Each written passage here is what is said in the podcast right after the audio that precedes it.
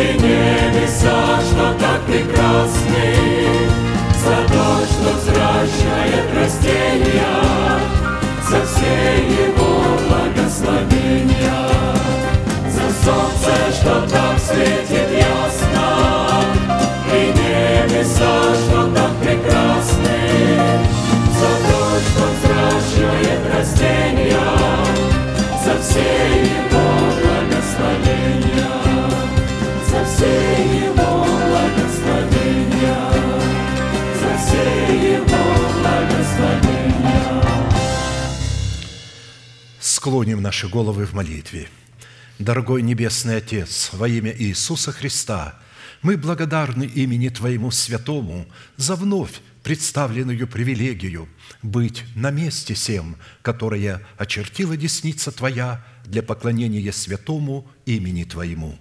И ныне позволь наследию Твоему во имя крови завета подняться на вершины для нас недосягаемые и сокрушить всякое бремя и запинающий нас грех.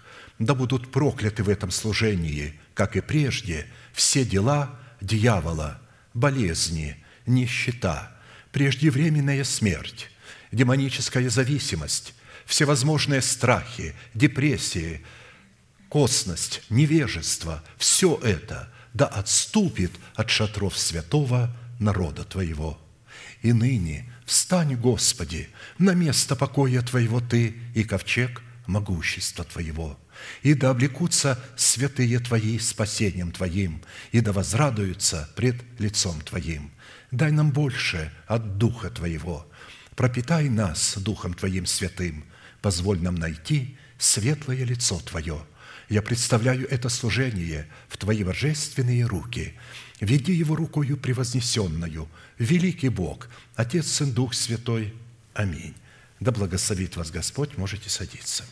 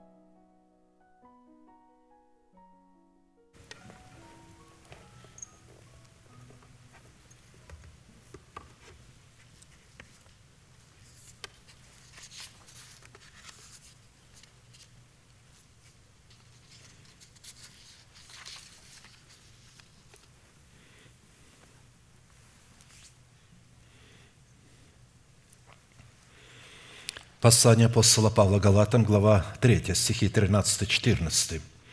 «Христос искупил нас от клятвы закона, сделавшись за нас клятвою». То есть искупил нас от проклятия, сделавшись за нас проклятием, грехом. «Ибо написано, проклят всяк висящий на древе, дабы благословение Авраамова через Христа Иисуса распространилось на язычников, чтобы нам получить обещанного Духа верою». Итак, благословение Авраамова состояло в наследовании земли странствования, который Бог дал Аврааму, и такому роду его потомства, которое будет обладать верой Авраама, под которой разумелось, как мы уже знаем, искупление нашего тела воскресением Христовым, как написано, «Ибо не законом даровано Аврааму или семени его обетования быть наследником мира, но праведностью веры». Римлянам 4, 13. Само по себе наследие мира содержалось в завете мира, который состоял в обоюдном договоре Бога с Авраамом, в котором каждая из сторон несла личную ответственность за выполнение своей роли, притом в том порядке, который установил Бог. Человек не имел к этому завету, то есть к составлению этого завета никакого отношения. Бог сам установил этот завет как для себя, так и для человека – если Авраам выполнял свою роль, означенную Богом в завете мира, то это давало Богу основание выполнить свою роль, означенную им для себя в этом завете. Выполнение роли Авраама состояло в принесении Богу плода правды, в то время как роль Бога состояла в том, чтобы облечь Авраама в принесенный им плод правды. В роли Авраама принесение плода правды состояло в отделении десятин – из лучших своих добыч Милхиседеку, царю Салима, священнику Бога Всевышнего. В то время как роль Бога состояла в благословении Авраама Милхиседеком, царем Салима, священником Бога Всевышнего. И возвратил Авраам все имущество и лота сродника своего, и имущество его возвратил, также и женщин, и народ – когда он возвращался после поражения Кедра Ламера и царей, бывших с ним, царь Содомский вышел ему навстречу в долину Шави, что ныне долина царская. И Милхиседек, царь Салимский, вынес хлеб и вино. Он был священник Бога Всевышнего и благословил его. И сказал, благословен Авраам от Бога Всевышнего, владыки неба и земли, и благословен Бог Всевышний, который предал врагов твоих в руки твои. Авраам дал ему десятую часть из всего. Бытие 14, 16, 20. Именно после того, когда Авраам дал десятую часть из всего, что имел Милхиседеку, царю Салима, который был священником Бога Всевышнего, Бог заключил завет мира с Авраамом в отношении того, что он отдает ему и его потомкам, которые будут после него, в наследие землю его странствования – под сродником Авраама Лотом, которого он освободил из рабства царей вавилонских, просматривается образ нашей души, которую мы призваны освободить от рабства нашего плотского ума. Душа, не освобожденная от рабства плотского ума, не способна будет повиноваться нашему новому человеку и, разумеется, посланнику Бога, поставленному в среде церкви – чтобы отделить десятину Милхиседеку, царю Салима, священнику Бога Всевышнего, под образом которого, разумеется, Христос, которого на земле представляют наши собрания, при условии, что во главе таких собраний будет стоять человек, которого поставил Бог, а не тот человек, которого бы мы могли избрать большинством голосов.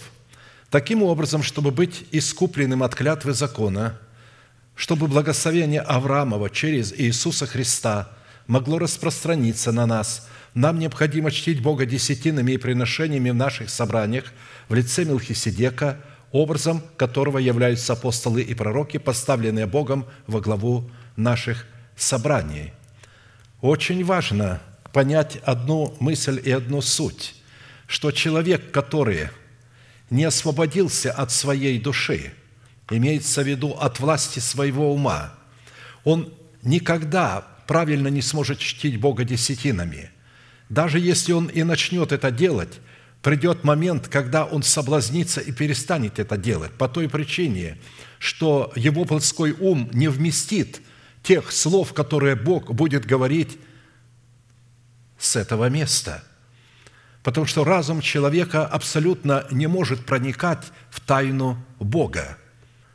И рано или поздно люди этим умом начинают контролировать, пытаются инспектировать человека Божия. Мало того, не соглашаться с ним, осуждать его и возмущаться. Конечно, это а, интеллект человеческой души.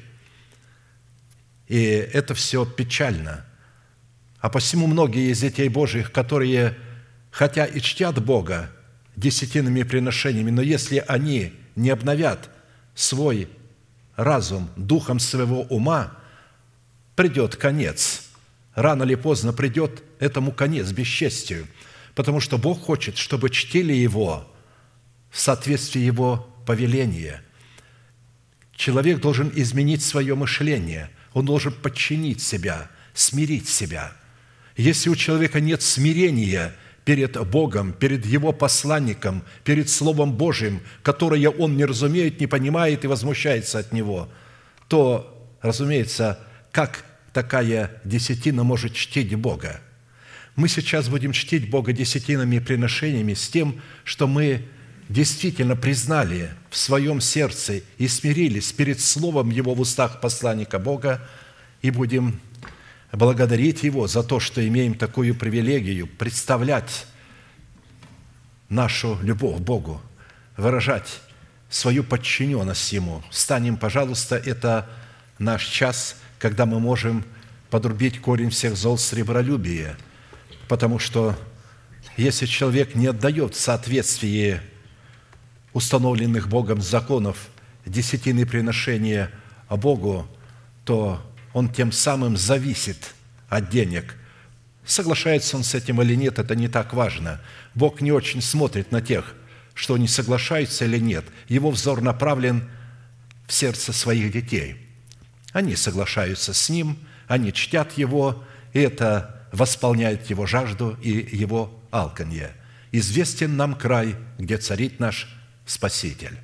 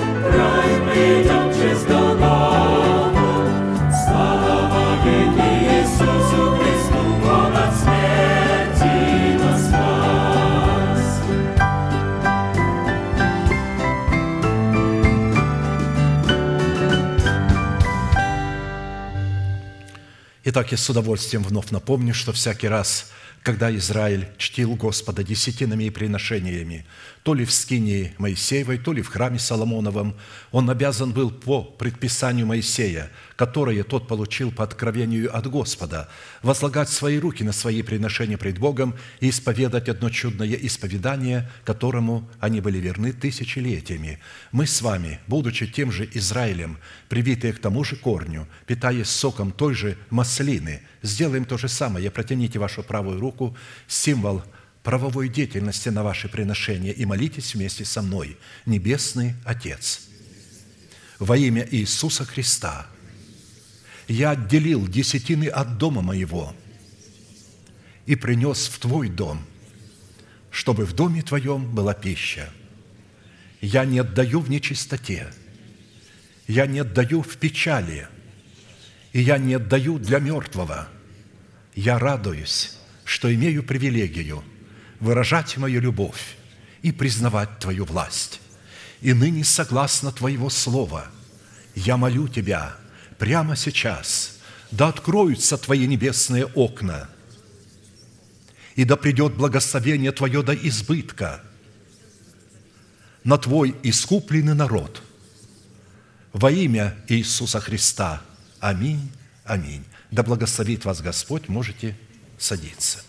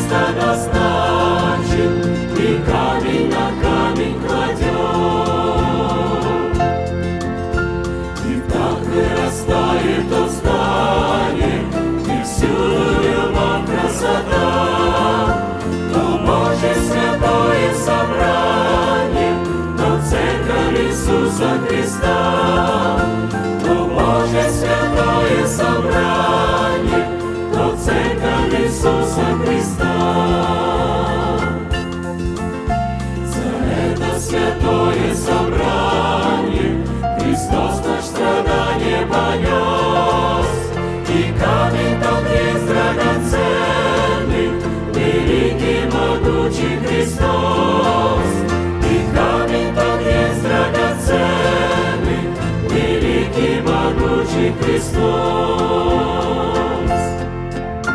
Не будет в том доме страдания, не будет в том доме тревог. Ему положил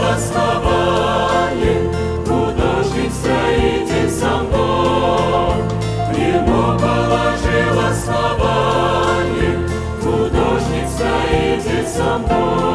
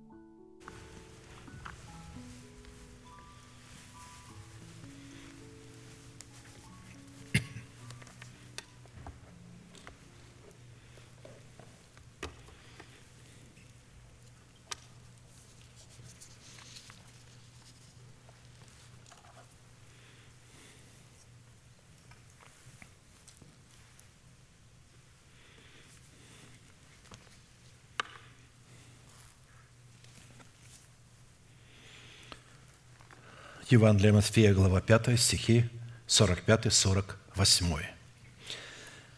«Да будете сынами Отца вашего Небесного, ибо Он повелевает солнцу своему восходить над злыми и добрыми и посылает дождь на праведных и неправедных. Итак, будьте совершенны, как совершен Отец ваш Небесный». Проповедь, которую я хочу продолжить, так и называется «Призванные к совершенству». Нам уже достаточно хорошо известно, что это величайшая заповедь, которая является наследием всех святых, всех времен и всех поколений, и адресована она Христом сугубо или же исключительно только своим ученикам. А посему люди, не признающие над собой власти человека, посланного Богом, к наследию этой заповеди никакого отношения еще никогда не имели и навряд ли уже когда-нибудь смогут иметь. Когда речь идет о том, что они не признают, то имеется в виду, они не признают Слово, которое говорит этот человек под воздействием Святого Духа. Они не признают, что он говорит под воздействием Святого Духа. Они полагают, что он говорит под воздействием своего ума, а посему э, у них создается впечатление и право не принимать, потому что у них есть своя голова, у них есть свой образ мышления, который они воспринимают – за своего Бога. Они, конечно, не говорят, что это мой Бог, но когда они не признают Слово в устах посланников Бога, тем самым они самих себя ставят на это место. В связи с исполнением этой повелевающей заповеди бодрствовать над Словом Божьим в своем сердце, так как бодрствует Бог над изреченным Словом в храме нашего тела. Мы остановились на исследовании такого вопроса, какие конкретные цели призвано преследовать праведность Божия, с которой мы соработаем в нашем сердце. То есть праведность Божия – это совершенство Бога, к которому мы призваны. А в частности на том, что назначение праведности Божией или же совершенство, к которому мы призваны, принятой нами в разбитых скрижалях завета, в которых мы смерти Господа Иисуса с законом умерли для закона, чтобы в новых скрижалях завета, знаменующих собою воскресение Христова, получить оправдание, дабы жить за умершего за нас и воскресшего, чтобы таким путем обрести утверждение своего спасения в новых скрижалях завета, знаменующих собой воскресение Христова, чтобы дать Богу основание не прежним законам даровать нам обетование – быть наследниками мира, ввести нас в наследие своего мира, но праведностью веры, подобно тому, как Он даровал это обетование Аврааму или семени его, то есть Христу, потому что семенем Христа является, то есть семенем Авраама является Христос. Апостол Павел говорит, здесь говорится о Христе. Мы имеем а, благословение Авраамова или доступ к благословению Авраама только через Христа Иисуса. И не только мы, но и народ израильский имеет доступ к благословениям Авраама только через Христа Иисуса – Моисей сказал, «Пророка воздвигнет вам Господь из среды вашей, и всякая душа, которая не послушает слов пророка сего, истребится из народа своего». Апостол Петр сказал, «Нет другого имени под небом», обращаясь к евреям, «нет другого имени под небом, которым надлежало бы нам спастись». Так что он им этим самым сказал, «Не надейтесь на Авраама, Исаака и Иакова, вы не можете спастись через них. Спасение через Христа Иисуса. И через Христа Иисуса мы можем наследовать благословение, данное Аврааму, Исааку и Иакову. Поэтому ни Авраам, ни Исаак, ни Иаков не могут стать выше Христа. Они сами признают Христа. И Авраам, как по словам Христа, увидел этот день Христов и возрадовался. Он долго искал – Христа. Он долго искал город, в котором будет Христос воцарен. Написано, он искал города, художник и строитель которого Бог. Мы сейчас спели о нем. Он искал церковь Христову. Он получил откровение. Если бы он не получил, он не искал бы. Он знал, что он может найти Мессию только там, в этом городе, потому что Мессия будет в этом городе царем и священником – и Иисус говорит, и он нашел. И если бы вы были дети Авраамовы, обратился он к евреям, дела Авраамовы делали, но вы дети дьявола. Видите, что он сказал религиозной элите израильского народа, что они происходят от дьявола, а не от Авраама. Конечно же, это их буквально взорвало изнутри. Они хотели уничтожить его – но не пришло еще время. Когда пришло время, Он сам отдал себя на распятие не за этих, которые распяли Его, а за тех, которые приняли Его в свое сердце как Господа и своего Спасителя, ибо Он только их грехи взял на себя. А посему завет мира в сердце воина молитвы – это результат послушания его веры вере Божией в словах посланников Бога – Вера Божия – это информация, исходящая от благовествуемого Слова Божия, вера от слышания. Наша вера – это повиновение, послушание вере Божией или же Слову, которое Бог дал, доверил посланникам Бога. Поэтому, когда мы понимаем эти вещи, что вера Божия – это генералиссимус, Слово в устах посланников Бога – это генералиссимус, а Наша вера – это беспрекословное, неукоснительное подчинение этому слову и исполнение этого слова. Итак, по каким признакам следует испытывать самого себя на предмет владычества мира Божьего в нашем сердце, что идентифицирует нас как сынов Божьих или же как святыню Господню. Мы становимся святыней Господней благодаря тому, что в нашем сердце владычествует мир Божий – что мы заключили с Богом завет мира. Испытывать свое сердце на предмет владычества мира Божьего следует по способности быть миротворцем, что характеризует нас как сынов Божиих или же как святыню Господню, как написано, блаженные или же благословенные миротворцы, ибо они будут наречены сынами Божьими. Матфея 5, 9. То есть, никак невозможно быть миротворцем, если внутри нету державы мира. Никак невозможно – когда будет держава мира внутри, тогда зависть, подозрительность, все это исчезнет, как дым. От нее не останется и следа, потому что любовь Божия воцаряется именно в этом мире. И тогда у людей будут правильные, отношения с Богом и правильные отношения друг к другу. Шесть признаков, по которым нам следует судить о своей причастности к сынам мира, уже были предметом нашего исследования, и мы остановились на исследовании седьмого признака. Это по нашей способности облекать самого себя в святую или же в избирательную любовь Божию Агапе. Существует в греческом языке несколько видов любви.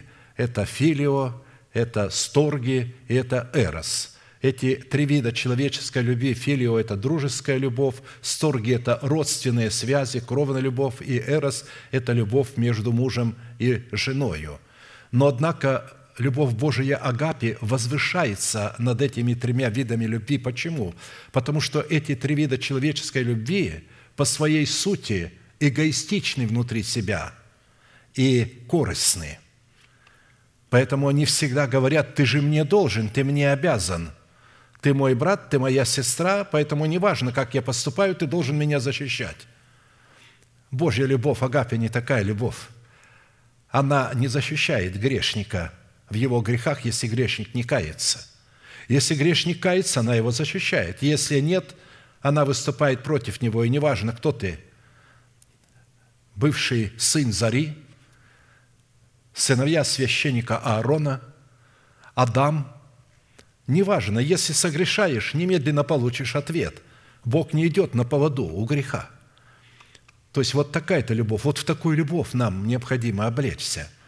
Как написано, более же всего, то есть более, более всех повелений и требований, которые мы имеем, это облечься в любовь, которая есть совокупность совершенства, и да владычествует в сердцах ваших мир Божий, которому вы и призваны в одном теле, и будьте дружелюбны». Колоссянам 3, 14, 15. То есть мир Божий владычествует только тогда в сердце человека, когда его сердце облечено в любовь Божию. Но как облекать себя в любовь Божию – как облекать ее? Ведь это не эмоциональная и чувственная любовь. У нас есть три вида любви – эмоциональные и чувственные. Сегодня есть эмоция, завтра эмоция пропадает, и я делаю то, что хочу. Но Божья любовь не зиждется на эмоции, она зиждется на дисциплине Божьего Слова, исходящего из Его уст – Бог зависит от своего слова, которое Он изрекает. Он становится рабом своего слова. И это говорит о том, что Он есть любовь. Потому что Он бодрствует над Словом Своим, которое Он возвысил выше всякого имени. Где? В храме нашего тела. Его любовь направлена куда? Она направлена к своим детям, в храм, вовнутрь. Он хочет, чтобы внутри образовалось Царство небесное. И напрасно люди обманывают все население земли и самих себя, что Бог возлюбил весь мир. Бог никогда не любил мира и не того, что в мире. Бог возлюбил всякого верующего в этом мире, чтобы всякий верующий в этом мире не погиб, но имел жизнь вечную. Таков оригинальный смысл. Христос отдал себя за церковь свою, чтобы искупить ее от греха, от смерти, очистить ее баню водную посредством слова, чтобы она была непорочна пред Ним в любви. Видите, все места Писания говорят обратное. Божья любовь нетолерантная. Он любит только своих детей. Те люди, которые называют себя детьми Божьими, но не исполняют заповедей Божьих, они не любят Бога. Потому что любовь к Богу выражается не в эмоции, а в действии, в исполнении – и когда мы исполняем заповедь Божью, часто приходится терпеть скорби, недостатки, и наши чувства вообще, наши эмоции на нуле. Представьте себе, как Христос выражал любовь к Отцу на Голгофе, умирая в этих муках и страданиях, неизмеримых для нашего разума. Как его эмоция могла любить тех, которые убивали его – а он говорил, прости им, они не знают, что делают. Те, которые знали, что делают, тем он не прощал. Те, которые убивали его как Мессию, ведь э, фарисеи, законники во главе с первосвященниками, они знали, что это Мессия Израиля. Они точно знали, что он пришел. Почему они его убили? они понимали, что раз Он пришел, будет перемена священства. Он за место Аарона становится вечным священником по чину Мелхиседека. И теперь уже они не будут привилегированными в народе израильском. Теперь все будут священниками, потому что ведь цель Бога была изначально, чтобы все были священниками, а не только сыновья Аарона – он сказал, вы будете у меня народом священным, вы будете священниками. Но они сказали, не-не, Моисею, пойди скажи Богу твоему, не хотим быть священниками. Почему? Страшно. Чтобы быть священниками, надо отвечать требованиям священника. А они этого не хотели. У них же на плечах был римфан, Бог. У них было много то, почему они не хотели, они боялись. Они говорят, ты будешь говорить с Богом и нам передавать, и мы будем слушаться. Ты будь священником. И Бог говорит, хорошо. И тогда он взял и сделал колено Левейна священниками. То есть, но на самом деле цель-то Бога была, чтобы все были священниками. И, наконец, в Новом Завете Бог сделал всех нас священниками. Вы, народ святой, люди, взятые удел, вы царственное священство. Не просто священники, а царственное священство. При условии, что мы являемся причастниками доброй жены, обладающей достоинством тесных врат, что мы действительно являемся причастниками Сиона. Итак, давайте вспомним, что в Писании святая или же избирательная любовь Бога, которая отделяет святое от несвятого, чистое от нечистого, добро от зла – у нее есть такая способность, она рассудительная, она мудрая, она терпеливая, она знает, что и когда делать, ее невозможно обмануть. Так вот, эта избирательная любовь Бога представлена в Писании Духом Святым в свете семи неземных достоинств, характеристик, составляющих, через благовествуемое слово апостолов и пророков, которые по своей сути являются неизменными природными свойствами Бога. То есть эти свойства являются свойствами сердца Небесного Отца. Это добродетель, рассудительность, воздержание, терпение, благочестие, братолюбие, любовь. 2 Петра 1, 2, 8. Здесь представлено сердце Отца или же совершенство Отца. И когда говорится «Итак, будьте совершенными, как совершен Отец ваш Небесный», имеется в виду, чтобы мы имели вот это внутреннее свойство. И тогда наши уста будут отражать то, чем мы являемся внутри. А не будет того, что наши уста постоянно будут обманывать людей и самого себя. Ведь в основном, как говорят все философы, все психологи, Слова человека – это слова, которыми они пытаются скрыть то, чем они являются по своей сути внутри.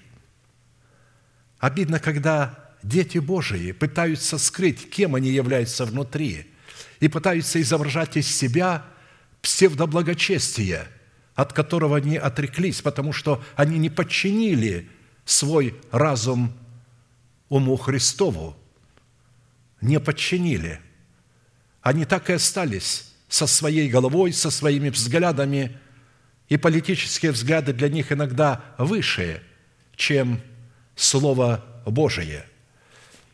В определенном формате семи имеющихся характеристик добродетели, которые в своей совокупности определяют в нашем сердце благость Бога, мы уже рассмотрели пять свойств и остановились на шестом свойстве. Это призвание показывать в своей вере неземную силу братолюбие.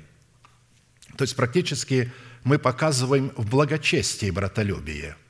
Покажите в благочестии братолюбие. То есть братолюбие – это благочестие. Мы показываем благочестие. Но его надо показывать в братолюбии. А посему наличие этой возвышенной и благородной составляющей в показании нашей веры братолюбия переводит нас из состояния вечной смерти в состояние вечной жизни. Мы знаем, я вновь на этом месте всегда делаю ударение, мы не чувствуем, мы знаем, у нас есть информация. Мы знаем, что мы перешли из смерти в жизнь, потому что любим братьев – Нелюбящий брата пребывает в смерти. Всякий, ненавидящий брата своего, есть человека-убийца. А вы знаете, что никакой человека-убийца не имеет жизни вечной, в нем пребывающей. 1 Иоанна 3, 14, 15. То есть, ненавидящий брата – это человек, который завидует своему брату, своей сестре, своему родственнику. Посмотрите, что творится в этом мире, тоже творится в церквах – в церквах, где нету структуры теократии, где не проповедуется, каким образом совлечь себя ветхого человека с делами его. Совлекая ветхого человека, мы уничтожаем корневую систему зависти, потому что в семье сестра завидует сестре, брат брату, не говоря уже о том, что в церкви. И потом все это прикрывается псевдоблагочестием – но когда по-настоящему происходит совлечение ветхого человека с делами его в смерти Господа Иисуса, когда мы умираем для своих прихотей, для своих политических предпочтений, для своих амбиций религиозных, наша душа восстает совершенно другой. Она восстает рабыней, добровольно подчиняется Духу. И Дух – говорит ей, что делать по отношению к телу, как усыновить свое тело. Итак, в связи с этим, как и в предыдущих составляющих добродетель, Бога в Его уникальной к нам благости, которые мы призваны показывать в своей вере в семи составляющих, нам необходимо было ответить на четыре классических вопроса, а именно, что говорит Писание о силе братолюбия, который мы призваны показывать в своей вере. То есть о братолюбии, которое исходит из благочестия. То есть это мы показываем в благочестии братолюбие. Какое назначение призвано выполнять сила братолюбия, которое мы показываем в благочестии? Какие условия необходимо выполнять, чтобы получить силу показывать в своей вере братолюбие? В определенном формате мы уже рассмотрели эти первые три вопроса, остановились на рассматривании вопроса четвертого, а именно по каким результатом или же признаком следует испытывать самого себя на предмет того, что мы показываем в своей вере силу братолюбия, а не какую-то фальшивку или подлог под братолюбие – мы рассмотрели первые пять признаков, по которым следует судить, что мы показываем в своей вере силу братолюбия, и остановились на рассматривании уникального шестого признака – это по способности не заботиться ни о чем, но всегда в молитве и прошении с благодарением открывать свои желания пред Богом. Филиппийцам послание апостола Павла, глава 4, стихи 5-7. «Кротость ваша да будет известна всем человекам, Господь близко». То есть Напомню, кротость ваша да будет известна всем человекам, можно его э, перефразировать. Итак, да светит свет ваш пред людьми, чтобы люди видели ваши добрые дела и прославили Отца вашего Небесного. До тех пор, пока человек не обладает свойством кротости, кротким языком, который является результатом кроткого сердца, никаким он светом не будет. Он будет обыкновенным коптильником – и вместо того, чтобы светить, будет коптить самого себя и тех, которые его окружают, и призывать вот к этому закопченному состоянию. То есть люди не понимают, что если они не совлекли с себя ветхого человека, не обновили свой ум и не стали называть несуществующую державу нетления в своем теле как существующую, они не могут претендовать на сынов света – их время истекает, и если они не выйдут из этого состояния младенчества, колеблющегося, увлекающегося всяким ветром учения, по хитрому искусству вот этих нечестивых апостолов и пророков, то их имена навсегда будут изглажены из книги жизни. Потому что дальше апостол говорит, Господь близко. Поэтому мы должны обладать этой кротостью, мы должны показывать кротость. Она должна быть известна всем, с кем мы соприкасаемся. Напомню, что кротость – это обузданность нашего языка истиной, сокрытой в сердце. То есть, когда мы говорим, мы обузываем свой язык и говорим то, что в это время говорил бы сам Христос или сам Господь. Не заботьтесь ни о чем – но всегда в молитве и прошении с благодарением открывайте свои желания пред Богом. Речь идет, не заботьтесь о тех обетованиях, которые вы имеете в сердце, но с благодарением открывайте Богу, что вы уже имеете эти обетования. Благодарите Бога за то, что они в вас, на вашем счету, и просите Бога, чтобы Он исполнил то, что есть в вашем сердце, что находится на вашем счету. Просите с благодарением, потому что вы уже это имеете. И тогда мир Божий, который превыше всякого ума, соблюдет сердца ваши и помышления ваши во Христе Иисусе. То есть, когда мы находимся во Христе Иисусе, как мы с вами говорили, там птицы не летают. Я имею в виду мысли тленного мира. Они туда не могут просто проникнуть. Вот пока человек не помещен во Христа, то, разумеется, мысли летают над его головою, Ему постоянно надо контролировать эти мысли, управлять, чтобы не допускать, чтобы они не свели гнездо – Бог показал нам Авраама в этом положении, когда хищные птицы налетали на жертву, которую он принес. Это говорит, что в это время Авраам еще не был помещен во Христа. Поэтому и птицы хищные пытались жертву его, которую он приносил Богу, разрушить, склевать ее, пожрать ее. Но написано, Авраам охранял, отгонял. И это правильно. Когда Бог это видит – тогда он заключает мир, то есть после этого жертвоприношения, потому что в этом жертвоприношении Авраам приносил самого себя в жертву. Он умирал в смерти Господа Иисуса, и после этого Бог заключил с ним завет. Итак, мы отметили, что в данном месте Писания характер плода Духа в свойстве кротости, посредством которой мы призваны обуздывать свои уста истиной, сокрытой в нашем сердце, истиной – имеется в виду первозданной истиной, не истиной поврежденной. Редко вы найдете собрание, в котором бы проповедовалась бы неповрежденная истина. Когда выходит один проповедник, второй и третий, и а у них нету, они не знают, один говорит одно, третий совершенно говорит другое. Если бы это был Дух Святой, то он вел бы одну тематику и через одного, и второго, и третьего, и четвертого. Когда некоторые вожди это поняли – то они стали проводить хотя бы раз в году такие служения. Я попадал на такие служения, но это не у пятидесятников было, у баптистов. Они говорили всем, что вот в этом собрании все будете говорить только на одну тему. И ты будешь говорить вот это, ты это, ты это. И вот проповедники готовились и говорили на одну тему. Ну, я как-то попал здесь на бракосочетание, пригласили меня, а, что я буду сочитывать. А когда я туда пришел, в это собрание а, вот, пятидесятников, оказалось, что я не один буду сочитывать, что семь человек одновременно будут вместе со мной сочитывать. И все эти семь человек должны сказать проповедь перед этим. И дано было место Писания – брак в Кане Галилейской, и все должны на эту тему говорить. Обескураженные пасторы, которые были призваны сочитывать вместе со мной, один из них беспомощно и удивительно ко мне обратился. Он говорит, что с ума сошел? Как мы все? А один скажет, а второму уже нечего будет говорить. Я говорю, ну, ему, я говорю, можно говорить на это Писание всю жизнь и всю вечность, и не будет э, места. Как только он это сказал, он мне сразу в мыслях, я пришел с готовой проповеди туда. И я не изменил эту проповедь.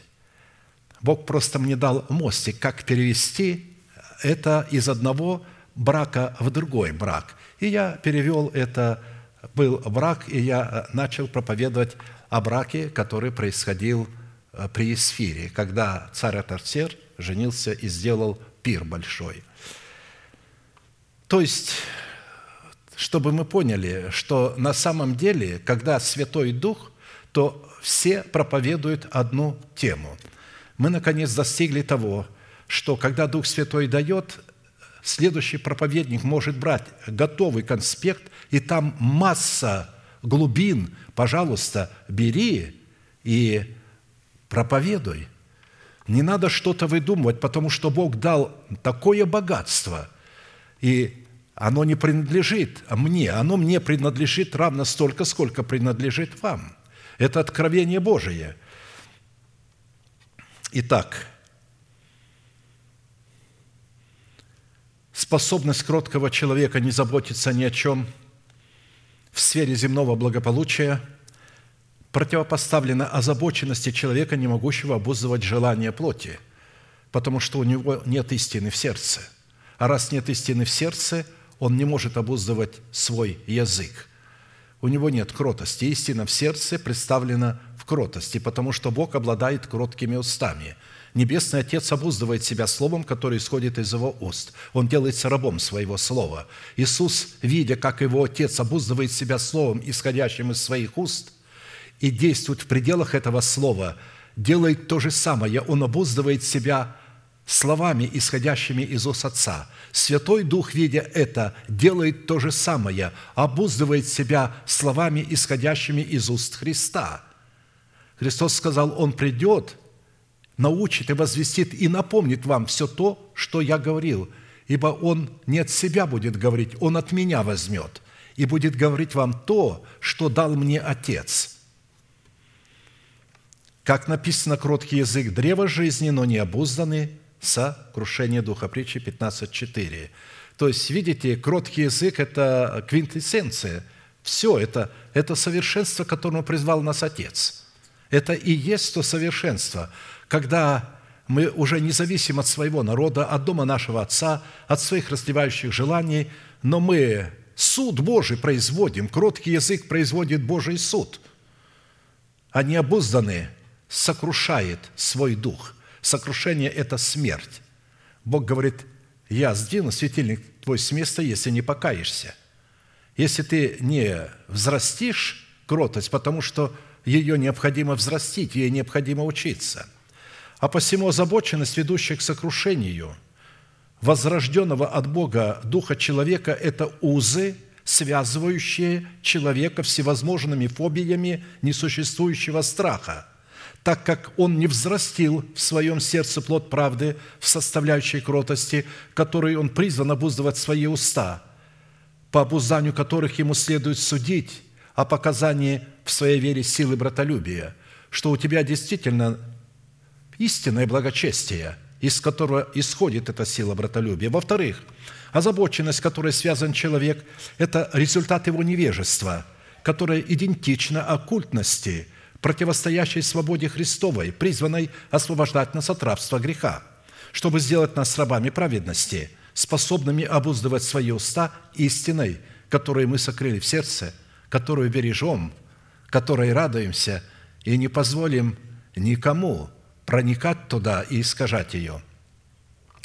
В-третьих, такая озабоченность указывает на недобрую почву человеческого сердца, которую он отказался очистить от мертвых дел, чтобы принять и взрастить в доброй почве своего сердца плод кротости в предмете древа жизни. Это наглядно можно наблюдать, если сопоставлять смысл, содержащийся в этих двух словах, которые противоположны друг другу как по своему характеру, так и по своему происхождению – Давайте напомним, забота, которая обнаруживает себя в озабоченности, это не послушание, не покорность Слову человека, поставленному Богом. Это неверие и неповиновение вере Божией. Это необузданность языка уздою кротости. Это оккультность жестокосердия. Это сети лукавов, которые человек уловил себя. Это путь к смерти. Вот что такое озабоченность или же забота, о которой сказано «не заботьтесь ни о чем». Кротость, которая обнаруживает себя в обузданности языка, это древо жизни, взращенное в почве доброго сердца. Это послушание нашей веры, вере Божией. Это мудрость, крепость, твердость и сила нашего духа. Это упование на Бога, на Его Слово, которое сокрыто в нашем сердце. Это сети Царства Небесного, в которые мы уловили себя – почитая себя мертвыми для греха, живыми же для Бога, называя несуществующую державу нетления в своем теле как существующую. Итак, озабоченность – это проявление бесчинства, состоящего в непокорности порядку в теле Христовом, которое относит человека к категории беззаконных людей, которые противятся истине благовествуемого слова и пытаются облечь бесчинство плоти в одеяние внешнего благочестия – в то время как кротость сердца, которое обнаруживает себя в кротких устах, это определение плода Духа, свидетельствующего о наличии взращенного в духе человека древа жизни. Кроткий язык древа жизни но не обузданы сокрушение духа. Итак, составляющая плода духа в свойстве кротости, которой человек обуздывает свои уста истиной, сокрытой в сердце, это свидетельство, что он облечен в мантию ученика Христова, что дает ему способность научиться у Христа противостоять словам, исходящим из собственной плоти, в пользу того, чтобы открывать свои уста для исповедания истины в сердце. «Придите ко мне все труждающиеся и обремененные, и я успокою вас. Возьмите иго мое на себя и научитесь от меня, ибо я кроток и смирен сердцем, и найдете покой душам вашим, ибо иго мое благо и бремя мое легко». Матфея 11, 28, 30. Напомню, иго – это воля Божия – это благая воля Божия, прям так и написано, чтобы мы научились, исследовали, что есть воля Божия, благая, угодная и совершенная. То есть не нужно а, отделять а, вот эти, это три функции воли Божией, но не может быть совершенная воля, не будучи благой или угодной. Равно и благая воля, если она неугодная и несовершенная, она уже не благая – Поэтому это просто функции этой воли. И Христос сказал, что она очень благая. Почему? Потому что это великая судьба в этой воле заложена. Ведь э, там заложено то, что мы дети Божии, что мы наследуем то, что наследует Христос. Вот какое иго. Поэтому оно благое. И говорит, иго мое благо, и бремя мое легко. И мы находим покой своим душам, когда принимаем это обетование в сердце, эту истину в сердце – Итак, чтобы испытать себя на наличие кроткого сердца, которое обнаруживает себя в кротких устах, обузанных нашим упованием на Бога и на Его Слово, в ожидании явления спасения своей души и своего тела, мы обратились к фразе, по которой следует отличать кротость от необузданности и благоразумие от глупости, потому что необузданность – это глупость, это безумие – и как это делать? Это по нашей способности открывать свои желания пред Богом в молитве и прошении с благодарением при условии, что эти прошения будут обузданы уздою кротости, которая выражает себя не в наших желаниях, а в желаниях Бога, которые обусловлены Его волей. Это формат такой хвалы, в которой мы, повинуясь своей верой и вере Божией, почитаем себя мертвыми для греха, живыми же для Бога, называя несуществующую державу нетления в нашем теле как существующую – размышляем об этом, думаем об этом. Именно по наличию благодарного сердца, с благодарением открывающего свои желания в молитве на исполнение воли Божией, следует определять в себе наличие плода кротости, потому что обращать на себя благоволение Бога мы можем только в том случае, когда мы представляем свою хвалу в формате жертвы, что дает Богу основание явить и утвердить нам свое спасение – кто приносит в жертву хвалу, тот чтит меня, и кто наблюдает за путем своим, тому явлю я спасение Божье». Псалом 49, 23. Дело в том, что любая молитва призвана быть жертвой, она и называется в Писании жертвой. Давид так и говорит о, своих молитвах, о своей молитве, как о жертве, при том о жертве вечерней. Поэтому приносить в жертву хвалу наши песни – они должны быть жертвой на жертвенники, которые мы приносим. То есть, когда мы поем, нам следует размышлять о том, что мы поем, и видеть себя в том. Потому что те песни, которые мы поем, это тоже молитва, где мы говорим, кем является для нас Бог, что Он для нас сделал, что надлежит делать нам, как успокаивать себя тем, что сделал для нас Бог, со стороны Бога явить нам благоволение в своем спасении в ответ на возносимую нами Богу жертву хвалы становится для нас гарантией спасения нашей души и нашего тела.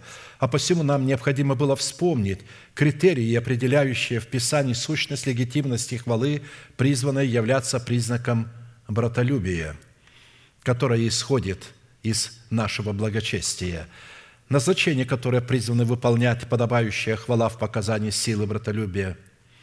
Почему подобающая? Потому что подобающая хвала только от праведника исходит. Праведным прилично славословить. В-третьих, условия, возводящие хвалу в статус легитимности, по которым следует судить показания в своей вере братолюбия. Мы уже рассмотрели эти три вопроса и остановились на рассматривании вопроса четвертого, а именно, по каким признакам следует судить, что хвала, которую мы приносим Богу, присутствует в атмосфере братолюбия, которая переводит нас из смерти в жизнь. В определенном формате мы уже рассмотрели первый признак, который включает в себя 10 составляющих, по которому следует определять суть подобающей хвалы, исходящей из нашего правого сердца в атмосфере братолюбия, а посему сразу обратимся к рассматриванию второго признака. Напомню, что первый признак – это обращаться к Вседержителю на предмет устроения самого себя в Дом Духовный и в Священство Святое, которое мы рассмотрели в десяти составляющих. Второй признак, по которому следует определять суть подобающей хвалы, исходящей из нашего сердца в силе братолюбия, это по сердечному покою, который следует испытывать по сближению с Богом через принятие Его закона в устах Его посланников. То есть, как я буду знать, что я сблизился с Богом – через принятие закона в устах его посланников. «Сблизься же с ним, и будешь спокоен. Через это придет к тебе добро. Прими из уст его закон и положи слова его в сердце твое». Иова 22, 21, 22. Мы знаем, что напрямую из уст Бога мы не можем принимать закон, потому что Бог соделал своими устами Сына Своего, а затем апостолов, передав им тот же мандат – Фраза «прими уст его закон и положи слова его в сердце твое» указывает на повиновение нашей веры, вере Божией в словах человека, поставленного Богом, дающей нам власть на право сблизиться с Богом, чтобы облечься в полномочия Его покоя или мира, через которые к нам придет добро Бога. Именно повиновение нашей веры, вере Божией дает основание Святому Духу скрыть нас во Христе Иисусе, в котором мы получаем право приближаться к Богу – для поклонения Богу в духе и истине, и быть Его народом, а Богу быть нашим Богом. И будет вождь из его, из него самого. То есть будет вождь народа из самого народа. И владыка этого народа произойдет из среды его. И я приближу его к себе, говорит Господь, и он приступит ко мне. Ибо кто отважится сам собой и приблизится ко мне, говорит Господь. И вы будете моим народом, и я буду вам Богом. То есть при условии, что, как сказал Моисей, вы признаете этого вождя. Вы признаете, что этот вождь сказал, как послал меня Отец, так и я посылаю вас. И перестанете выбирать, а скажете, Господи, открой нам человека, которого послал Ты. Обычно таких людей Бог отличает в определенных собраниях, но их боятся – Поэтому они ставят таких людей, которые будут льстить их слуху, а этих людей боятся, потому что их слова часто не вмещаются. Их нравственный уровень находится за гранью постижения их разумом, потому что они делают то, что, по их мнению, является грехом, нельзя делать. Но они не делают то, что делают они – потому что эти люди совершенно не связаны религиозными предписаниями.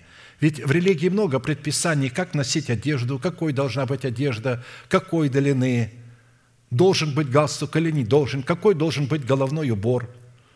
Допустим, у нас в церкви пятидесятнической было, э, что нельзя шляпу носить, это веяние всего мира. Можно носить кепку, только кепку, фуражку. Я однажды сказал, а кепку носил Ленин. Почему вы решили, что это э, христианский головной убор? Его носил вождь мирового пролетариата. Он не носил шляпу. Почему вы так решили? То есть и, и, и многое другое, что взрывало их, они негодовали. Почему я задаю такие вопросы? Почему я просто не выполняю эти предписания? И так далее. Хорошо. И будет вождь народа из него самого, и владыка народа произойдет из, из среды его, указывает, что под народом, из которого произойдет вождь этого народа, и его владыка имеется в виду образ тела Христова в лице избранного Богом остатка. То есть сам Христос, но сам Христос не появляется по себе. Он явил себя в теле. Почему Авраам, как мы с вами говорили, искал не Христа – а искал город, художник и строитель которого Бог, потому что он в этом городе только мог найти Христа. Когда прекраснейшая женщина обратилась с просьбой к своему возлюбленному, что она потеряла его из виду, и она даже не знает, где он находится. И говорит ему, где ты пасешь? Почему я должна скитаться у стад товарищей твоих? И тогда он отвечает, если хочешь узнать, где я пасу, чтобы встретиться со мною, иди по следам овец и паси козлят твоих подле шатров пастушеских. То есть, во-первых, иди по следам моего тела. Я нахожусь среди овец. Иди по следам овец. Как определить, это овцы или это стадо свиней? Ну, если а, а, а, выбранный человек или какой-нибудь деспот, он гонит сзади, ведь свиней невозможно пасти идти впереди, свиньи разбегутся, они не пойдут за вами. Поэтому пастух, пасущий свиней, идет сзади и плетью их погоняет. А пастух овец идет впереди – с посохом, а овцы сами идут за ним. Потому что овцы – это имеют свойство ходить за пастухом. Они не могут сами пастись, им надо, чтобы их кто-то вел. И они доверяют пастуху, они голос его отличают из десяти тысяч других голосов, и за чужим не идут. Как-то вот мне а, брат Андрей говорит, я работал, хлеб привозил, а когда-то даже и овец спас. А, а вот – и призабыл совершенно. Хлеба осталось, и он решил овцам дать. Увидел овцы. Он к ним с хлебом, а они от него, они его боятся, не берут хлеба. И он тогда вспомнил, что они не возьмут, он не пастух их. Они боятся брать. Голодные, но не возьмут хлеб из твоих рук. Почему? Да ты не пастух их. Они возьмут только из рук своего пастуха.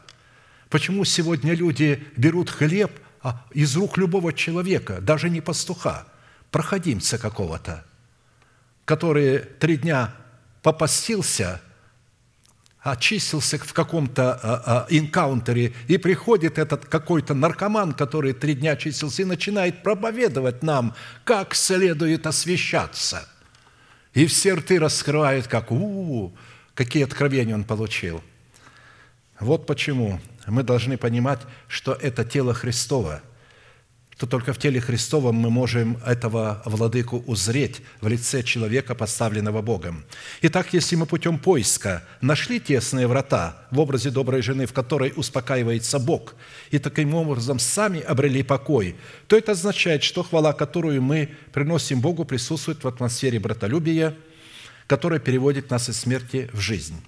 Третий признак – по которому следует определять суть подобающей хвалы, исходящей из нашего сердца в атмосфере братолюбия, призван испытываться по излиянию на нас Святого Духа.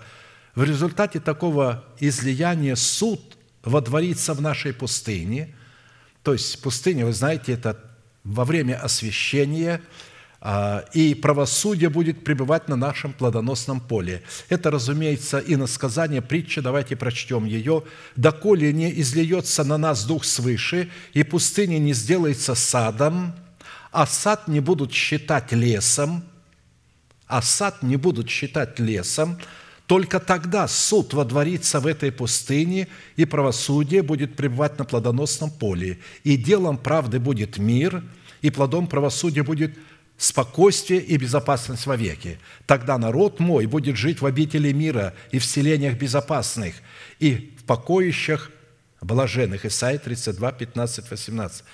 Какое прекрасное, глубокое обетование, но сказанное вот в такой иносказательной форме. Поэтому под образом излияния Святого Духа на пустыню нашего сада следует разуметь не крещение Святым Духом, а наше нетленное наследие – которое призвано открыться к последнему времени в пустыне нашего освящения, через послушание нашей веры, вере Божией в устах посланников Бога. Посему, с одной стороны, под пустыней освящения, которое сделается садом, следует разуметь почву нашего сердца, призванную при освящении приносить плод Духа в формате правосудия, сделаться садом, как Артаксеркс сделал пир, и где он его э, сделал? В саду а царица Стинь сделала во дворце. И там было вино царское, и там было вино царское, но здесь они его пили в саду, где можно приносить плод, а там нет. И там были только одни женщины, а здесь были женщины, дети и мужчины. И когда вы сегодня видите, людей разделяют на мужчин и на женщин, мужчинам проповедуют отдельно, женщинам отдельно, появляются какие-то такие евангелистские, которые начинают проповедовать только одним женщинам. Правда, они одевают брюки, в юбках они не ходят. Они приходят в юбках, э, то есть в брюках и в брюках проповедуют. Правда, это э, женские брюки, но все равно, когда мы приходим в собрание, э, я хотел бы, чтобы женщина выглядела женщиной. И Бог этого хочет – Одевайте брюки э, в другое э, время, в любое, где-то. Конечно, если у вас больные ноги, и вы не поете, не приходите, и прикрыты, вы можете прийти и в брюках. То есть, я имею в виду женских брюках. Потому что брюки – это в первую очередь или э, женская одежда, это не мужская. Мужчины никогда не носили в древности брюк, их одевали женщины. А потом уже они перекочевали их мужчинам. Хорошо, с другой стороны – под пустыней нашего тотального освящения следует рассматривать жажду познания Бога в откровениях Его заповедей и Его обетований, которые являются наградой за исполнение Его заповедей. То есть обетование является наградой за исполнение заповедей. Исходя из данного места Писания, составляющие признака в образе Святого Духа, изливающегося на пустыню нашего Духа, в шести составляющих представлены. Наша пустыня сделается садом. Второе – сад не будут считать лесом. Суд водворится в нашей пустыне. Правосудие будет пребывать на нашем плодоносном поле. Делом правды у нас будет мир. Плодом правосудия будет спокойствие и безопасность вовеки. Итак, первая составляющая, признак, по которому следует определять суть подобающей хвалы, исходящей из нашего сердца в атмосфере братолюбия, это по пустыне нашего духа, призванной соделаться садом, приносящим плод правосудия. С одной стороны, под образом пустыни в нашем сердце мы рассматриваем наше тотальное освящение, преследующее собою цель нашего тотального посвящения на служение Богу.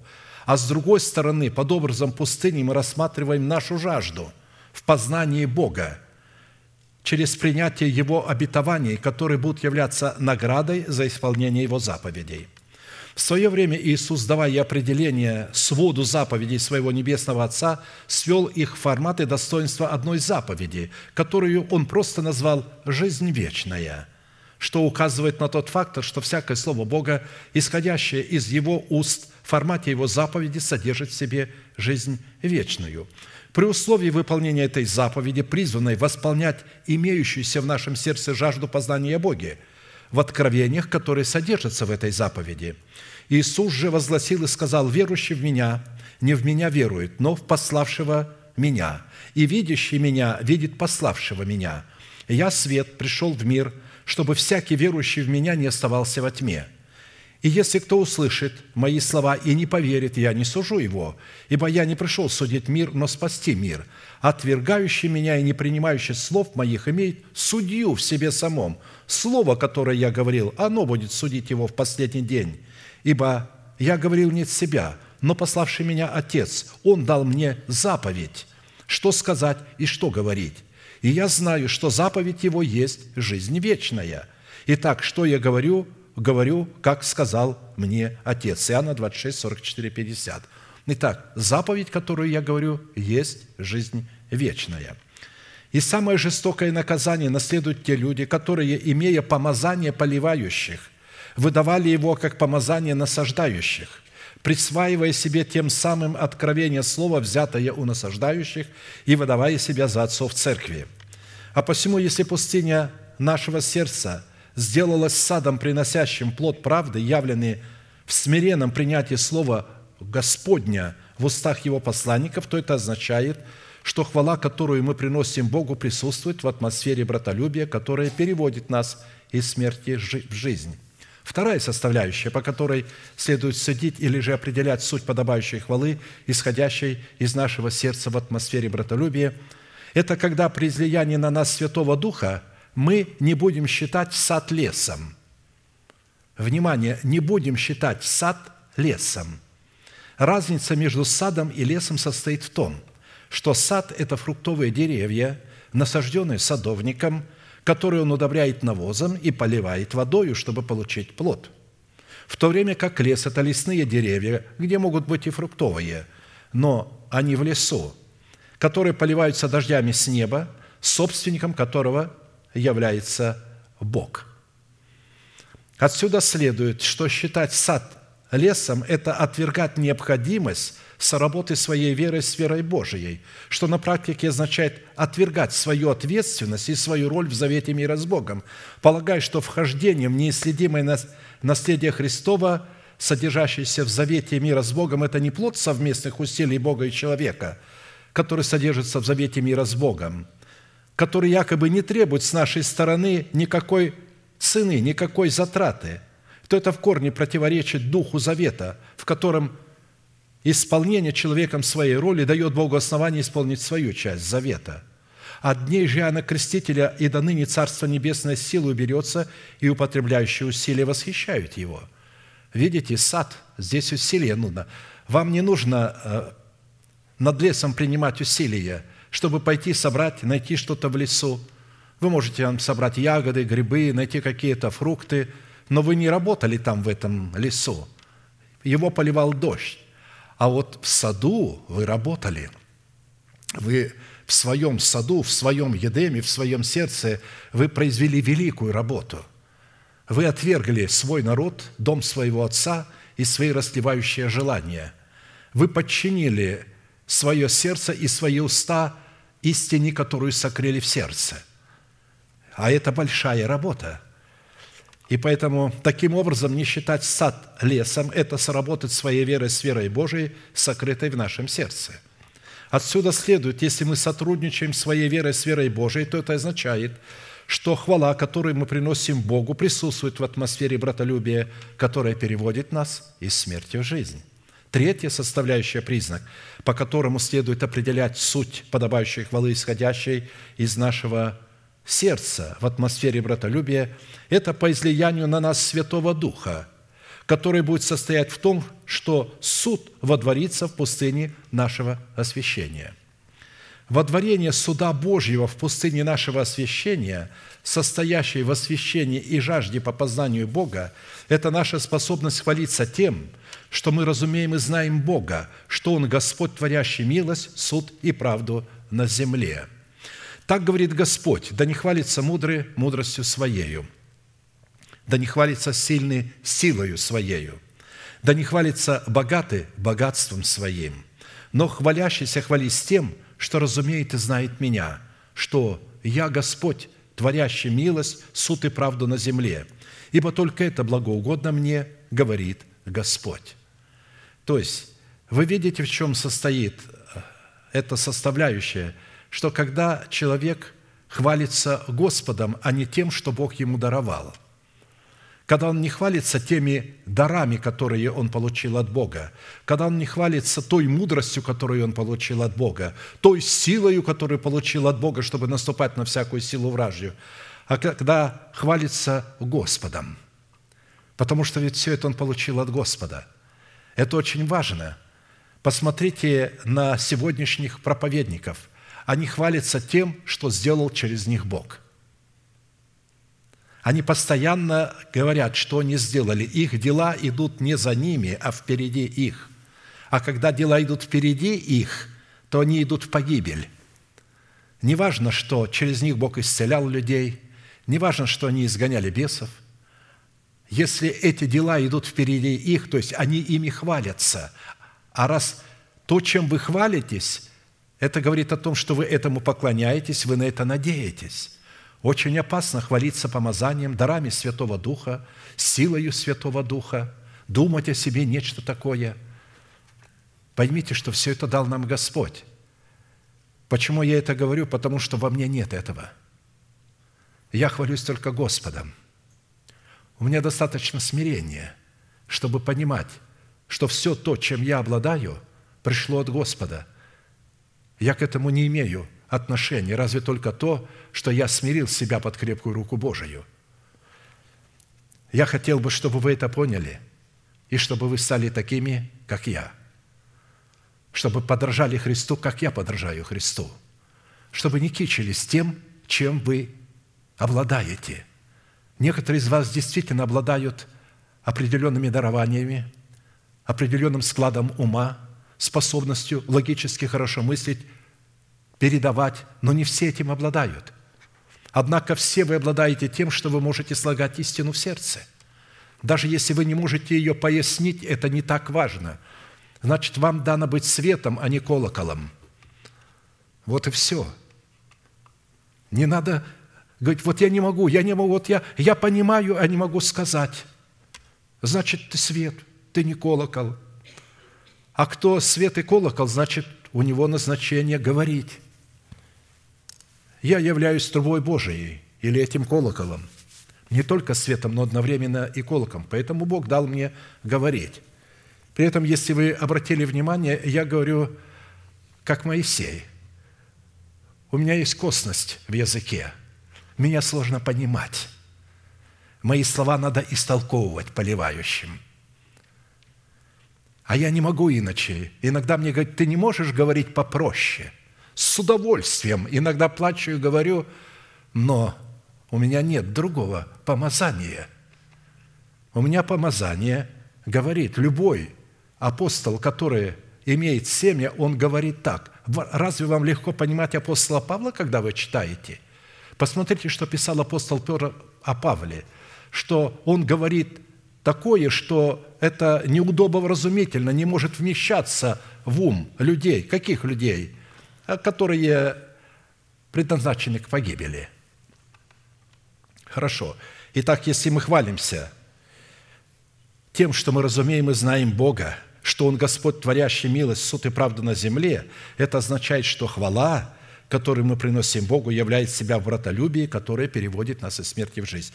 Четвертая составляющая, признак, по которому следует определять суть подобающей хвалы, исходящей из нашего сердца в атмосфере братолюбия, это по излиянию на нас Святого Духа, который будет состоять в том, что правосудие будет пребывать на нашем плодоносном поле. То есть наше поле, наш сад стал плодоносить. Правосудие, пребывающее на нашем плодоносном поле, указывает на тот фактор, что при излиянии на нас Святого Духа в качестве Господа и Господина нашей жизни – под воздействием Его мудрости мы получим способность приносить Богу плод правосудия. Назначение плода правосудия, определяющего мудрость Святого Духа, в изречении подобающей хвалы Богу состоит в том, чтобы возненавидеть зло и возлюбить добро. Притом это не эмоция, не эмоционально возлюбить и возненавидеть, а это решение и дисциплина – ненавидеть одно и любить другое. Возненавидьте зло и возлюбите добро, и восстановите у ворот правосудия. Ворота – это уста. Чтобы ваши уста изрекали правду в суде, чтобы гири были божественными, и чтобы весы были божественными. Может быть, Господь, Бог Саваоф, помилует остаток Иосифов. Амоса 5, 15. А, видя такое развращение среди народа, пророк Амос – это отец пророка Исаии. Он говорил, может быть, Господь помилует остаток Иосифов, если мы возненавидим зло и возлюбим добро. А посему, еще раз повторяю, нашими воротами, у которых мы призваны восстановить правосудие, являются наши – кроткие уста, призванные исповедовать веру Божию, пребывающую в нашем сердце в формате правосудия, в котором мы призваны изрекать нашими устами любовь к носителям правосудия и ненависть к носителям беззакония, производящим грабительство с насилием. Ибо я, Господь, люблю правосудие, ненавижу грабительство с насилием и воздам награду им поистине, и завет вечный поставлю с ними – и будет известно между народными, народами семя их и потомство их среди племен. Все видящие их познают, что они семя, благословенное Господом». Исайя 61, 8, 9. Милость и истина, предходящие пред лицом Бога, обязаны Его правосудию и Его правоте, которые являются основанием Его престола, с позиции которого Бог совершает свои суды – правосудие и правота – основания престола Твоего. Милость и истина приходят пред лицом Твоим. Престолом Божьим в храме нашего тела является правосудие и правота. Истина, которую мы сокрыли, она обуславливает правоту и истину. И эта милость и истина, они идут впереди правосудия. Обратите внимание. Предходящая милость истина, правосудие, правота, основания престола Твоего и милость истина предходят пред лицом Твоим. Они идут впереди. Истина и милость идут впереди, а правосудие и правота сзади. То есть они следуют за милостью и за истиной. О чем это говорит? Это говорит о том, что прежде чем судить по правде человека Божьего, мы должны обратить к нему милость и истину. То есть в наших отношениях, в вратолюбии, иногда люди говорят, что я неправду сделал, я неправду сказал, вот так написано, я так сказал, я так сделал, я обличил. А кто тебе дал право обличать? Кто дал тебе право обличать? Обличать может муж жену, пастор, церковь, родители детей. Вот и все. Обличать может епископ. Епископ – это наши лидеры. Мы их называем лидерами, но в Писании они называются епископами, которые пасут, помогают пасти мне стадо – они могут обличать, они могут говорить, это правильно, это неправильно. Все же остальные должны просто смиряться и ждать, и молиться, чтобы Бог явил их правду, потому что не всегда правда может сразу быть явлена. Иногда мы хотим, чтобы Бог показал, что мы это не думали, но дайте возможность Богу это сделать. Пусть Бог сделает это за вас. Поэтому Престолом правосудия и правоты призвано являться наше сердце при условии, что мы заплатим цену, выраженную в исполнении определенных условий, дающих Богу основания, и злить на нас Святого Духа, чтобы мы получили способность творить суд и правду. «Сын мой, если ты примешь слова мои, видите, а, слова идут от отца к сыну. Если у нас нет отца, то бесполезно с нами вообще говорить. Но я благодарю Бога, что у вас есть Отец, и вы признали а, в моем лице отцовство Бога. И благословен Бог. А, вы знаете, поначалу у меня не было веры в это. Когда Бог меня призывал, я, а, у меня было такое понимание, что Бог меня вообще не призовет пасти стадо, потому что невозможно это стадо пасти разношерстное. Я больше видел в этом стаде не овец, а свиней – и я говорил, Господи, да их же невозможно пасти, это обыкновенные свиньи. Они жвачку не жуют, то есть они не рассуждают, не разумеют, они только кичатся, что они крещены Духом Святым. Копыта, видите ли, у них раздвоенное. А то, что они жвачку не жуют, они на это не обращают внимания, что они не овцы, а свиньи. А, вот, поэтому я думал, что так не получится – меня пытались все время вытолкнуть, давай мы будем за тебя голосовать. Я сказал, нет. Но как ты хочешь? Я говорю, я никак не хочу. Ну, мы видим на тебе вот помазание, э, пастор, давай мы э, будем выбирать. Да не надо меня выбирать, я не пойду на ваши выборы. И они все время возмущались. И потом, наконец, пришли к выводу и решили бросить жребий. И когда бросили жребий, я напомню, вы знаете это, я сам себе сказал, Господи, а по жребию – ты не выбирал никого.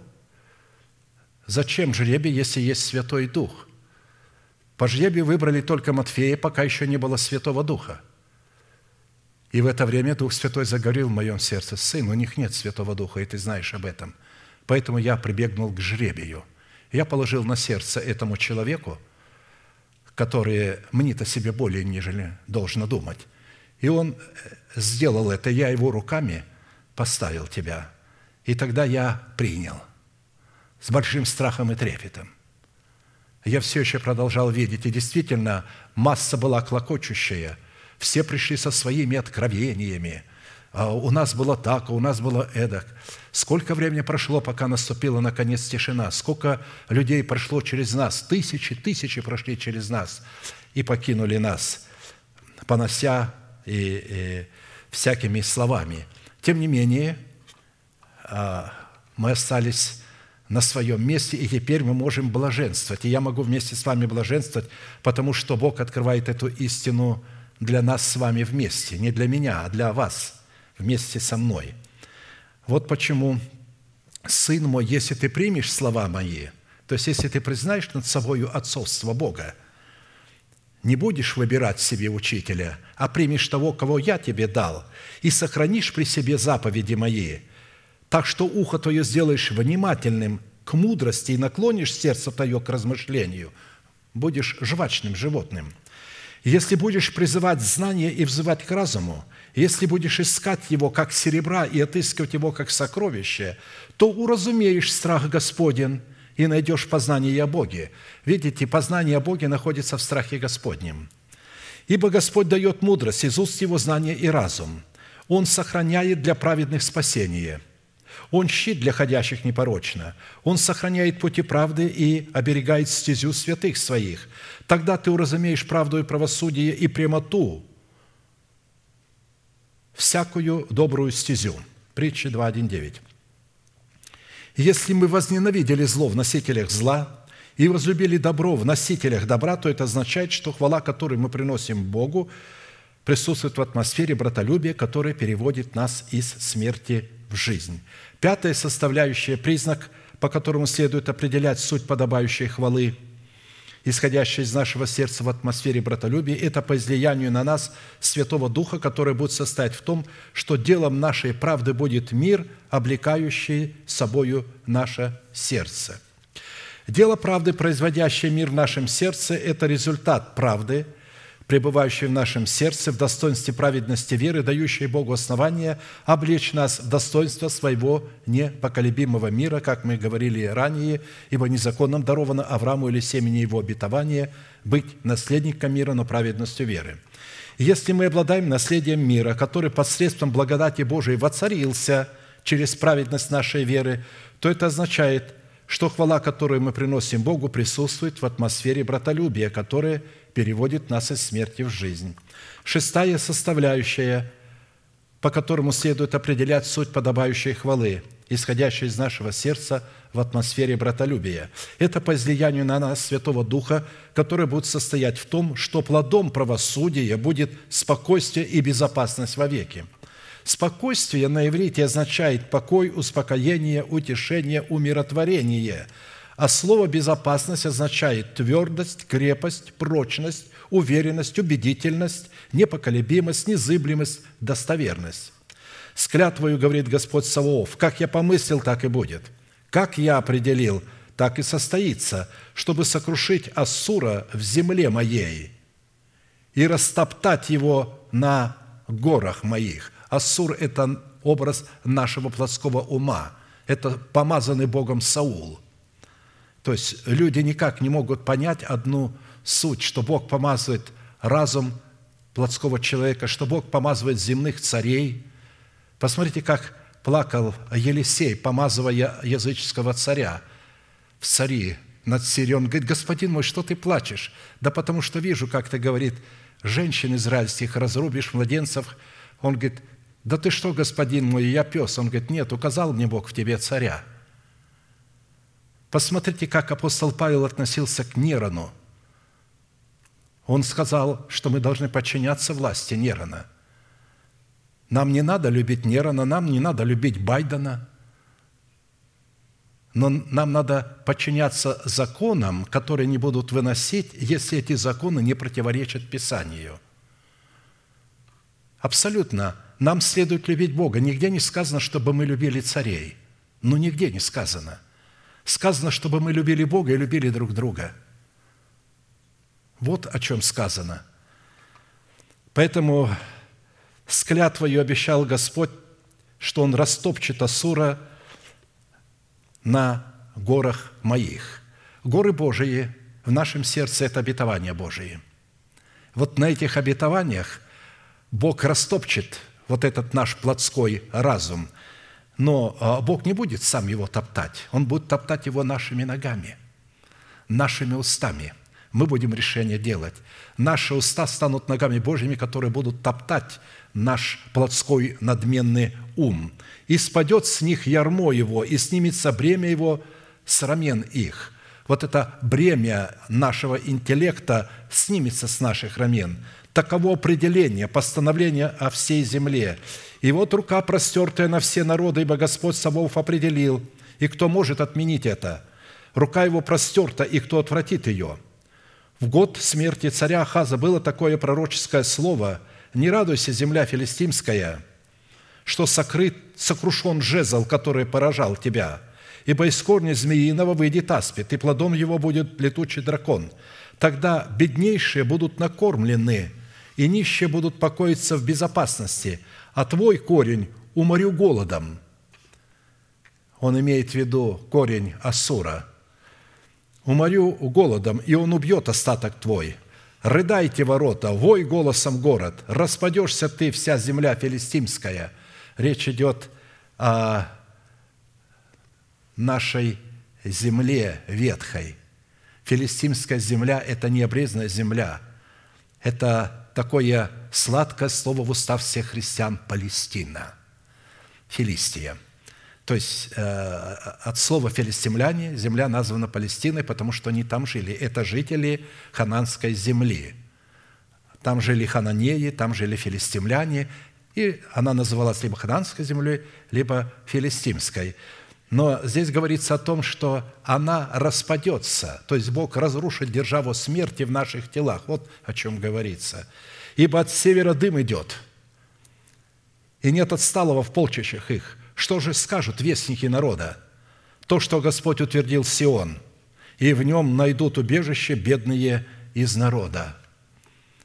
Бедные из народа – это нищие духом. Они найдут убежище в Сионе – через этот Сион Бог разрушит державу смерти в наших телах и возникнет державу жизни. Он растопчет Ассура на горах обетований, которые мы приняли, и филистимская земля, необрезанная земля, она станет землей Израилевой, и она больше не будет называться землей филистимской – или Палестиной, или же землей Хананской. Она станет называться землей Израилевой. Если все составляющие рассматриваемого нами признака пребывают в нашем сердце через излияние Святого Духа, то это означает, что наша молитва отвечает требованиям хвалы, исходящей из нашего сердца в атмосфере братолюбия. Аминь. Склоним наши колено, кому невозможно наши головы, будем молиться и благодарить Бога за то слово, которое мы могли иметь сегодня.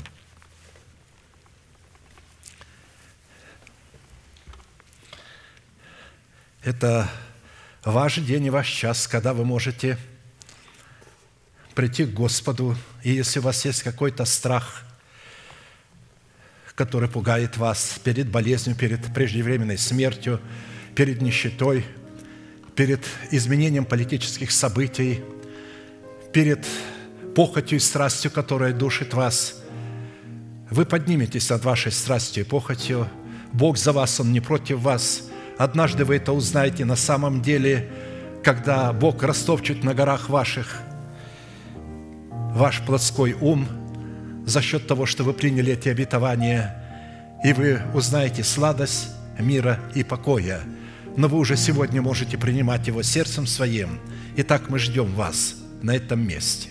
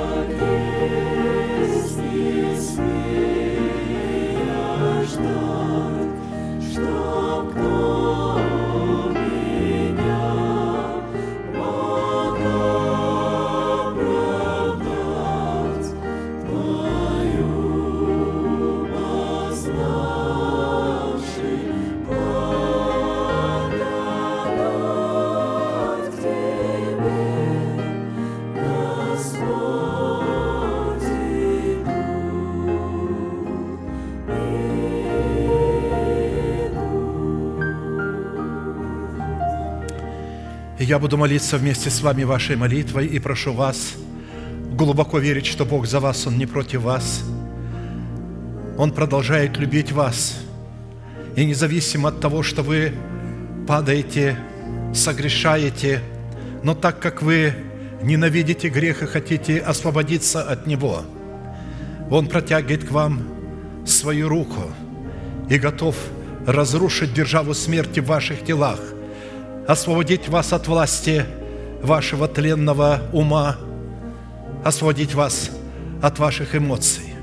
Глаза закрыты – это элемент тайной комнаты, ладони подняты к небесам, знак того, что ваши руки без гнева и сомнения.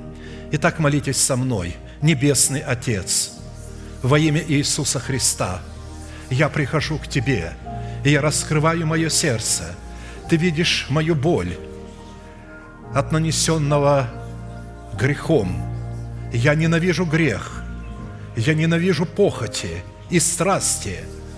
Да будут они разрушены и да будут потоптаны на горах обетований Твоих.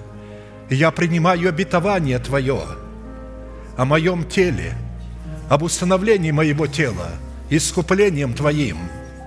Я принимаю обетование об обновлении моего ума, умом Христовым. Да будет потоптан плотской ум, да будет разрушена держава смерти, и да будет воздвигнута держава жизни – в моем теле по слову Твоему, которое я сокрыл в сердце моем. Благодарю Тебя за это обетование, за это прощение, за изглаживание грехов моих пред лицом Твоим. Прямо сейчас, перед небом адом, я хочу исповедовать, что согласно Твоего Слова я омыт, я очищен – я исцелен, я восстановлен, я оправдан, и я спасен. Прощаются грехи ваши и беззакония ваши во имя Иисуса Христа. Да благословит тебя Господь, да презрит на тебя светлым лицом своим и помилует тебя и да даст тебе мир. Да падут вокруг тебя тысячи и десятки тысяч одесную тебя, а к тебе не приблизятся. Да придут на тебя благословения гор древних и холмов вечных. Да придет все это на тебя и на потомство твое, и исполнится на тебе. И весь народ да скажет Аминь.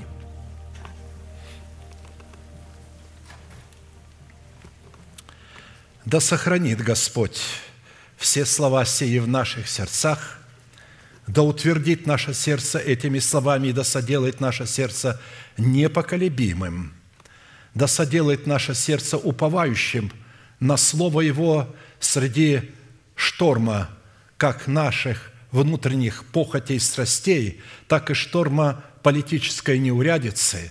Сегодня весь мир в ужасе от надвигающихся войн – не бойтесь, не будет такой войны, которая бы уничтожила Соединенные Штаты или еще какую-то страну. Потому что Бог намеревается взять с земли свою церковь и еще намерится здесь провести тысячелетнее царство. Так что то, о чем говорят политики, если вы слушаете телевизор, средства массовой информации, то вы должны послушать, что говорил Христос. Будут слухи о войнах. Эти слухи о войнах более ужасны, чем сама война. Люди издыхают от страха. Люди бегут из страны в страну, сбежать. Одни бегут от какого-то а, а, чипа, который якобы заложен а, а, вот в этой вакцине, и бегут из одной страны в другую. Другие бегут от того, что здесь скоро все разрушится и обвалится. А вам никуда не надо бежать. Вы можете получить спокойствие, и будьте уверены, что Господь скоро придет. Мы находимся в преддверии начала седьмины Даниила, то есть в преддверии, когда наши тела внезапно станут нетленными, и мы еще на малое время останемся здесь, чтобы выполнить работу Божию и передать два крыла большого орла пяти неразумным девам. А теперь провозгласим наш неизменный манифест – могущему же соблюсти нас от падения и поставить пред славою Своею непорочными в радости, единому, премудрому Богу, Спасителю нашему, через Иисуса Христа, Господа нашего, слава и величие, сила и власть, прежде всех веков, ныне и во все веки. Аминь. Служение наше закончено с миром Божьим. Да благословит вас Господь в пути вашим и жилищах ваших. Следующее богослужение будет во вторник в 7 часов вечера. А теперь можете поприветствовать друг друга.